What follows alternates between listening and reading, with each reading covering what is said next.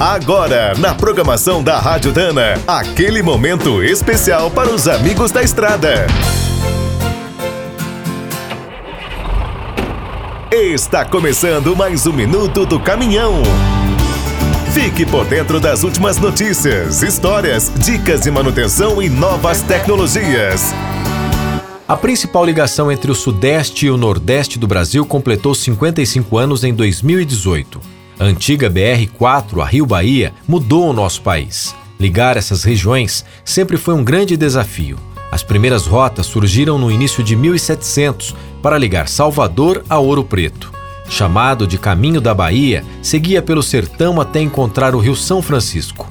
De Minas, era possível chegar ao porto de Paraty. A partir de 1707, com a abertura de uma nova estrada, foi criada a primeira ligação terrestre entre Salvador e a cidade do Rio. Diante do aumento do número de veículos, Getúlio Vargas começou a construir a Rio Bahia em 1937, mas a Segunda Guerra atrasou os planos. A exemplo do caminho colonial, a BR-4 também cruzava os estados do Rio, Minas e Bahia, mas ficava um pouco mais próxima do litoral.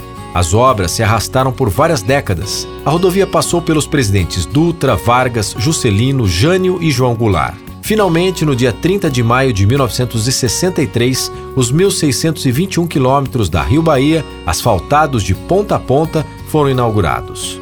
Na época, foi uma das maiores obras realizadas no país. Mobilizou 20 empreiteiras, mais de 4 mil máquinas e 10 mil trabalhadores.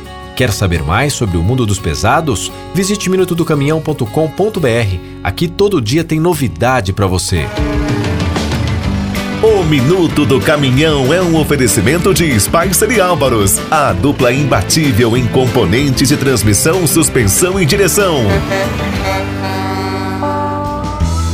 Quem é do trecho já sabe, para ficar bem informado, a Rádio Dana é sempre a melhor sintonia.